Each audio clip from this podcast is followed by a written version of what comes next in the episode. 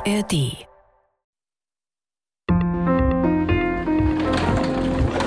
Hier ist der Weltspiegel-Podcast für euch mit einer neuen Folge. Bei uns gibt es die Themen, die weltweit wichtig sind und die Hintergründe zu aktuellen Nachrichten, für die manchmal in den Nachrichten zu wenig Zeit ist.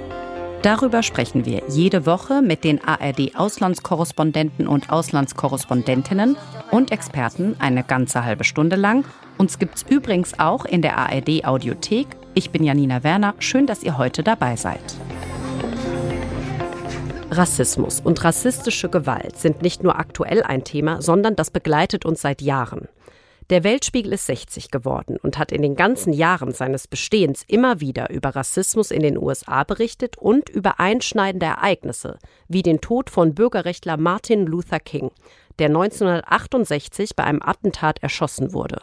Aus dieser Tür trat gestern Abend Dr. Martin Luther King. Hier ging er diese wenigen Schritte zum Geländer. Er beugte sich hinunter und einem Freund, der aus Chicago kam, darüber zu sprechen, welches Lied am nächsten Tag bei der Demonstration gesungen werden sollte. Und dann fiel ein Schuss von drüben aus einem alten, halb verfallenen Gebäude. Dr. Martin Luther King taumelte vornüber. Unten unter mir sieht man noch die Reste des großen Blutflecks, der sich bildete. Der größte Schock, den die amerikanische Bürgerrechtsbewegung bisher erlebt hat. Der größte Schock in der jüngsten Geschichte der USA. Das, was ihr gerade gehört habt, das war unser damaliger Korrespondent Gerd Ruge, der damals auf dem Balkon stand, auf dem Martin Luther King erschossen wurde. Und er hat für die ARD berichtet. King war der bekannteste Sprecher der amerikanischen Bürgerrechtsbewegung. Sein Verdienst, er hat sich dafür eingesetzt, dass die Rassentrennung gesetzlich aufgehoben wird und dass das uneingeschränkte Wahlrecht für die schwarze Bevölkerung in den Südstaaten eingeführt wird.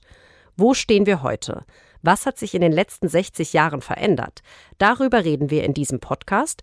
Einmal mit Marion Schmickler, sie ist ARD-Korrespondentin in New York, und mit Gudrun Engel, sie ist ARD-Korrespondentin in Washington.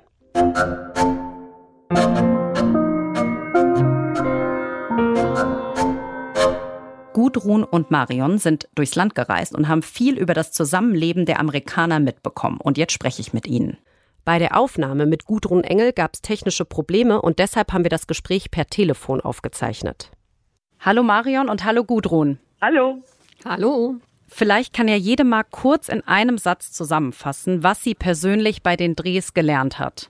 Ich habe gelernt, dass Rassismus etwas ist, was gar nicht die Schwarzen selber für sich so annehmen, weil es etwas ist, was, was andere machen und den Schwarzen quasi ja aufoktroyieren. Also wenn wir, wenn wir unsere Protagonisten gefragt haben, was ist denn Rassismus für dich? Dann haben die immer gesagt, also Rassismus ist ja nicht mein Problem. Rassismus ist ja euer Problem, weil das ist ja die Art und Weise, wie ihr uns seht, wie ihr uns einordnet, wie ihr uns kategorisiert. Und deswegen ist das ein Problem. Aber Rassismus ist eigentlich nicht unser Problem, sondern Rassismus ist eigentlich euer Problem. Und Marion, bei dir?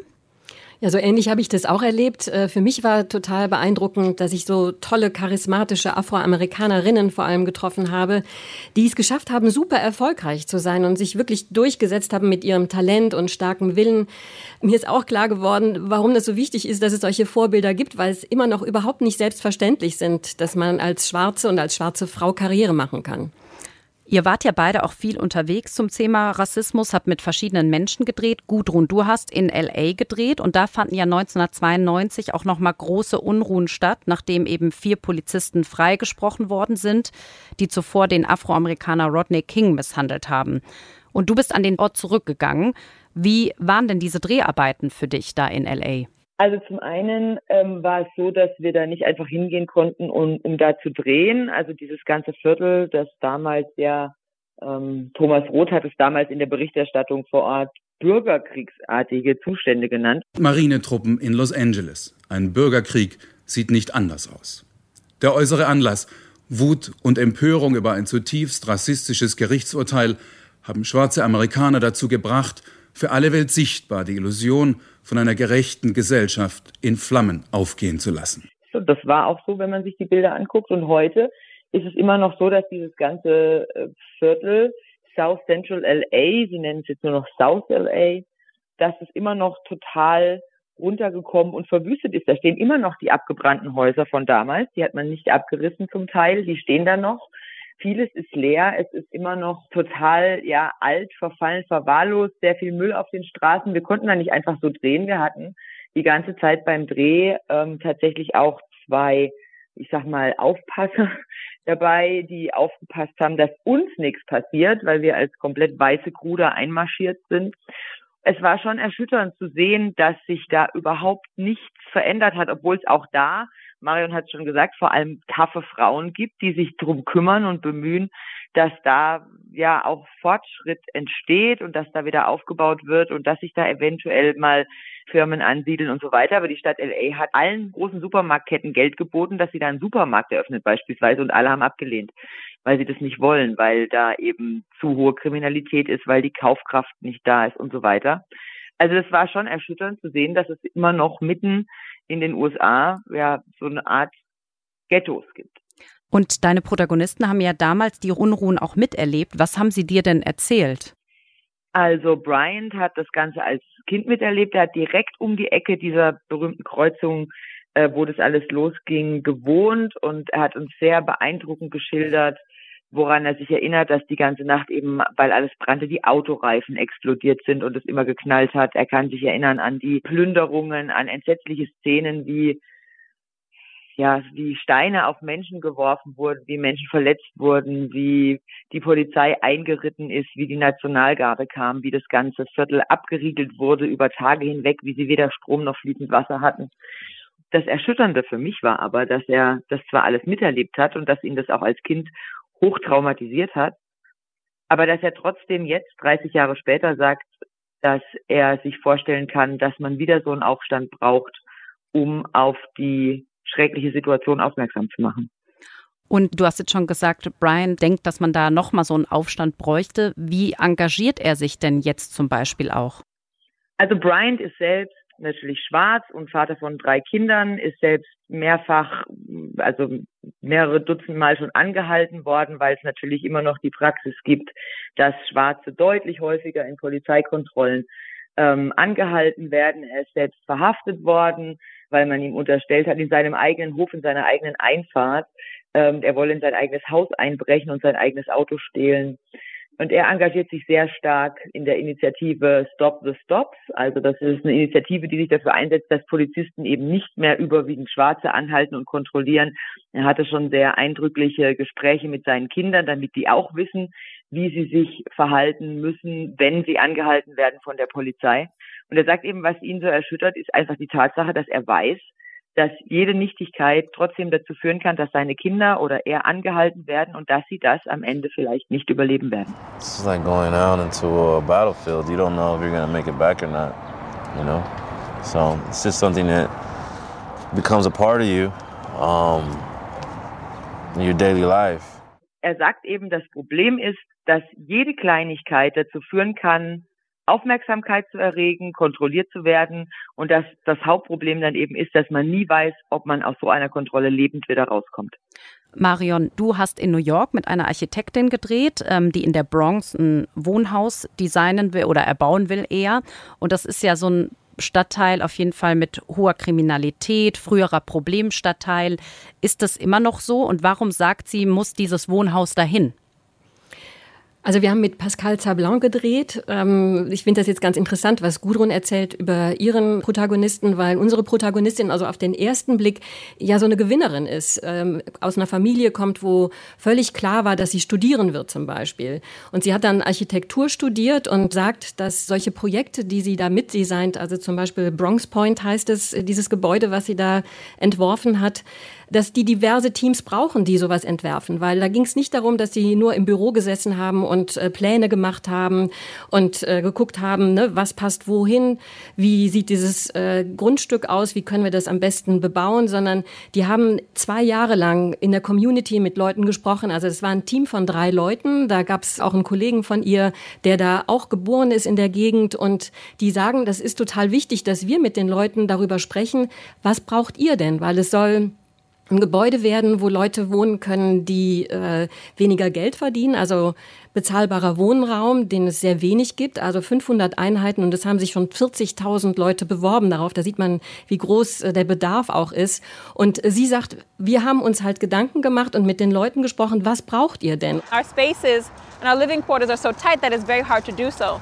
So places like parks and outdoor spaces become that much more critical because it allows culturally for us to have time with our family, share a meal with our family. Da gab es zum Beispiel den Wunsch, dass es mehr Flächen gibt draußen, dass äh, Leute sich treffen können draußen, dass sie zum Beispiel draußen grillen können. Und die haben das geschafft, dass die Zahl der Grillstellen in dem Park drumherum, dass die verdreifacht worden ist, damit die Leute sich da draußen treffen können. Und ich wohne in Harlem, als ich da hingezogen bin, das ist mir total aufgefallen ist und ich mich gefragt habe, was passiert da gerade, weil immer dann, wenn das Wetter schön ist, kommen die Leute alle raus und sitzen vor ihren Häusern. Das sind oft so Wohnblocks und sitzen da, bringen irgendwie ihre Schreibtischstühle mit, die man rausrollen kann und sitzen da und haben Musik und äh, haben was zu essen dabei und, und reden einfach miteinander. Und am Anfang habe ich immer gedacht, was ist das hier? Ist das irgendwie eine Veranstaltung?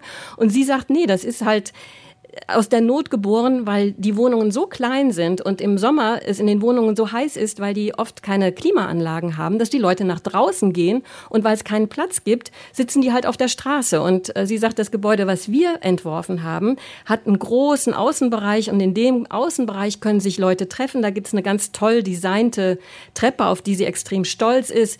Die kann man nutzen für ein Theaterspiel, für Musik, für Konzerte. Also sie sagt, das sind alles so Städten, die wir wir als diverses Team mitbedacht haben, die ein rein weißes Team möglicherweise gar nicht auf dem Schirm gehabt hätte, weil die die Kultur der Schwarzen nicht kennen. Und was hat Sie denn motiviert, auch so Architektin zu werden und da auch zu sagen, ich baue jetzt ein Haus in der Bronx? Also die war schon ganz früh als Kind, schon mit zehn, war ihr schon klar, dass sie Architektin werden wollte. Das war allerdings auch gar nicht so ganz einfach. Also sie hat dann studiert und äh, sie erzählt immer gerne die Geschichte, die ihr passiert ist, so im ersten Semester, wo ein Professor sie gebeten hat, aufzustehen. The professor asked me and another student to stand. So it felt different. I didn't know what was happening. And he said, okay, these two will never become architects because they're women and because they're black. It was shocking. I think it was more shocking than anything else because I, it wasn't expected in any way. And as a competitive person, that was the sentence I needed to hear. Der Professor hat sie und äh, eine Mitstudentin gebeten, aufzustehen und die waren dann erstmal ein bisschen erstaunt und äh, dann hat er gesagt, okay, ihr beiden werdet niemals Architektin werden, weil ihr seid erstens Frau und zweitens schwarz. Ähm, also das gab es einfach gar nicht. Und ich habe sie dann gefragt, wie war das denn für dich? Und sie sagte, es war komplett schockierend, weil sie überhaupt nicht damit gerechnet hat. Aber sie ist extrem ehrgeizig und für sie war das quasi der Punkt, der sie antreibt. Also der bis heute der Punkt ist und der Satz war, den sie brauchte, um sich durchzusetzen und auch sich durchzukämpfen. Äh, und das Interessante ist, dass tatsächlich die anderen andere Frau, die damals mit aufstehen musste, mittlerweile ihre Schwägerin geworden ist und eine sehr gute Freundin. Wenn wir uns jetzt einmal Bryant angucken und deine Architektin sozusagen, Bryant hat ja gesagt, man braucht noch mal so große Umruhen und damit sich irgendwas überhaupt bewegt. Was sagt ihr, wie unterschiedlich sind die beiden Protagonisten? Also wer hat da welche Ansicht? Naja, ich würde denken, dass, das hat Marion ja auch gesagt, also Pascal kommt ja aus einer gut situierten Familie und es war klar, dass ich studieren kann. Und das ist halt, muss man sagen, leider immer noch die große Ausnahme in der in der Gesamtheit der schwarzen Bevölkerung in den Vereinigten Staaten. Und ähm, du hast am Anfang nach Rassismus gefragt. Natürlich ist Rassismus ein Riesenthema. Natürlich wirst du statistisch bei allem sehen, dass Schwarze massiv benachteiligt sind in allen Bereichen. Sie haben eine geringere Lebenserwartung, weil sie eine schlechtere Gesundheitsversorgung haben, weil sie schlechtere Möglichkeiten haben, an eine vernünftige Ernährung zu kommen, etc. etc. Sie haben weniger Aufstiegschancen. Die Mehrheit der Insassen in Gefängnissen ist schwarz. Die Mehrheit derer, die bei Autokontrollen, haben wir vorhin drüber gesprochen, kontrolliert werden, ist schwarz, etc. etc. Also natürlich gibt es in diesem Land immer noch ein riesengroßes Ungleichgewicht. Und Bryant ist da halt am mittleren, eher unteren Ende und Pascal äh, gehört halt zu den großen, ja, Leuchttürmen, kann man sagen. Ne? Und solange wir ja immer noch solche Positivbeispiele immer wieder erzählen. Und Marion sagt ja, man braucht auch diese Positivbeispiele, damit es Orientierung gibt, damit es zeigt, schaut her, das könnt ihr auch schaffen, ihr könnt es schaffen. Solange wir aber immer noch über solche Leuchttürme berichten, weil es Ausnahmen sind, so wie wir das in Deutschland eine Zeit lang gemacht haben, über die erste Busfahrerin oder über die erste Migrantin, die Abitur gemacht hat, etc., solange erkennt man ja trotzdem, dass es eine massive Schieflage noch gibt in der Gesellschaft. Und was mir wirklich auch klar geworden ist, ähm, die Pascal ist extrem gut organisiert. Also die ist wirklich tough. Die ist äh, mittlerweile eine Star-Architektin, deren Tag ist komplett durchgetaktet. Das plant die alles in Tabellen. Die hat auch einen siebenjährigen Sohn, den sie allein erzieht. Deswegen plant sie quasi jede Minute. Und was mir klar geworden ist, wie groß das Gewicht auch ist, dass sie das Gefühl hat, sie hat es geschafft, aber sie muss anderen als Mentorin auch erzählen, wie sie es schaffen können. Also die sieht das auch wirklich als eine Mission und als eine große Aufgabe, dass sie die Welt verändert. Und ich fand manchmal das wirklich fast anstrengend zuzugucken, wie sie auch durch die USA reist, weil sie ist auch Vorsitzende von den Architektinnen in den USA. Und sie rast halt durchs Land und äh, versucht, ihre Mission durchzusetzen. Und das ist wirklich auch eine Belastung, die sie antreibt, aber ich finde schon auch, also daran merkt man halt, wie wichtig das auch ist, dass äh, die Schwarzen sich untereinander auch wirklich Mut machen. My five year plan is to eradicate racism, sexism, and all forms of oppression from the built environment and from the profession of architecture. Um, and so, in that work goes into everything that I just kind of outlined of who I am. Da sagt sie, dass ihr Fünfjahresplan ist, dass sie Sexismus, Rassismus und andere Formen von Unterdrückung aus der Baubranche komplett äh, verbannen will. Und das ist so die Mission, mit der sie unterwegs ist. Jetzt haben wir gerade ja schon angesprochen, die Medien haben ja natürlich auch eine Rolle, wenn man viele positive Beispiele vielleicht ja auch zeigt. Der Weltspiegel ist ja auch 60 geworden. Ihr habt ja auch in den Studios viele Kollegen, die schon länger da sind. Wie hat sich denn unsere Berichterstattung auch verändert? Was würdet ihr sagen? Ja, das war ganz interessant, als wir hier in unserem Studio zum ersten Mal über dieses Thema gesprochen haben. Da hat äh, eine Kollegin, die hier schon seit 30 Jahren arbeitet, gesagt, früher haben wir immer nur über Schwarze berichtet, denen es schlecht geht, die arm sind, die in der Gosse gelandet sind, die obdachlos sind. Die sagte, das Bild der Schwarzen war immer vor allem Elend. Das hat sich über viele Jahre immer durchgezogen. Und deswegen war die ganz froh, dass wir jetzt so ein, so ein positives Beispiel auch gefunden haben, um mal zu zeigen, es gibt schon Veränderungen, die sind natürlich lange noch nicht so weit, wie man sich das vielleicht wünschen würde, aber es gibt Veränderungen und es gibt auch Menschen, die schon auch als Schwarze es geschafft haben. Würdet ihr dann sagen, es gab auch Fehler, die die Berichterstattung gemacht hat oder unsere Berichterstattung auch? Ich habe da lange drüber nachgedacht, weil natürlich taucht in unserer Berichterstattung das N-Wort auf, mehrfach und äh, regelmäßig. Aber ich würde jetzt nicht sagen, wir haben Fehler gemacht, weil es war damals einfach so. Wir haben so berichtet, wie alle berichtet haben und es war offensichtlich wenig reflektiert. So wie Marion gerade sagte, man hat das abgebildet, was man gesehen hat. Das war vor allem das Elend. Insofern würde ich sagen, wenn man das sich rückblickend anguckt, dann ist das bestürzend und es macht einen auch traurig. Aber ich würde nicht sagen, dass das ein Fehler war, weil es war halt einfach damals so State of the Art. Ich fand super spannend, nochmal in die Beiträge reinzugucken. Also wir haben hier mit mehreren Leuten zusammengesessen und haben uns die Beiträge angeguckt, auch weil damals komplett anders berichtet worden ist. Also früher war das so, es gab sozusagen kaum O-Töne, also wirklich keine Zitate von Menschen, die haben gar nicht für viele Beiträge gar nicht mit den, also die haben wahrscheinlich mit den Menschen gesprochen, aber die kommen in den Beiträgen nicht vor. Da steht dann meistens ein weißer Mann auf der Straße und erzählt den Deutschen, wie die Afroamerikaner hier leben. Und dann fällt in vielen Beiträgen sehr, sehr, sehr häufig das N-Wort. Und ich war richtig erschüttert bei einem Beitrag. Da ging es darum, dass Schwarze in Harlem als Unternehmer jetzt unterwegs sind und der Autor hat das so dargestellt, jetzt beuten die Schwarzen die Schwarzen aus. Dabei waren das einfach Unternehmer, die es geschafft haben, sich ein bisschen nach oben zu arbeiten und die wie Weiße auch, ich meine, es ist ein kapitalistisches Land, Geschäfte machen. Aber das wurde direkt auch so eingeordnet. Und äh, mir ging das wie gut und ich habe da viel drüber nachgedacht, weil ich mich natürlich auch gefragt habe, berichten wir heute denn richtig, also richtig, es ist richtig und falsch, aber berichten wir das, was tatsächlich gerade passiert, auch in der schwarzen Community? Weil ich das Gefühl habe, dass was damals berichtet worden ist, war sehr weit weg von der schwarzen Community. Und das ist auch, glaube ich, gar nicht so einfach, immer da so einzutauchen, weil wir haben ja gemerkt, wie manchmal, also wie allein das Wort Rassismus wir ganz anders sehen als jedenfalls die Leute, mit denen wir gesprochen haben. Wir hatten uns eigentlich vorgenommen, dass wir alle Protagonistinnen und Protagonisten fragen, was ist Rassismus für euch? Und dann haben wir gemerkt, dass die Antworten gar nicht so klar waren und dass die sehr zurückhaltend waren, diese Frage zu beantworten. Und äh, Gudrun und ich haben dann irgendwann beide gemerkt, dass uns das so geht und haben dann gesagt, wir stellen die Frage jetzt nicht mehr an alle. Wir haben natürlich mit allen über Rassismus gesprochen, aber wir stellen die jetzt nicht mehr so dezidiert.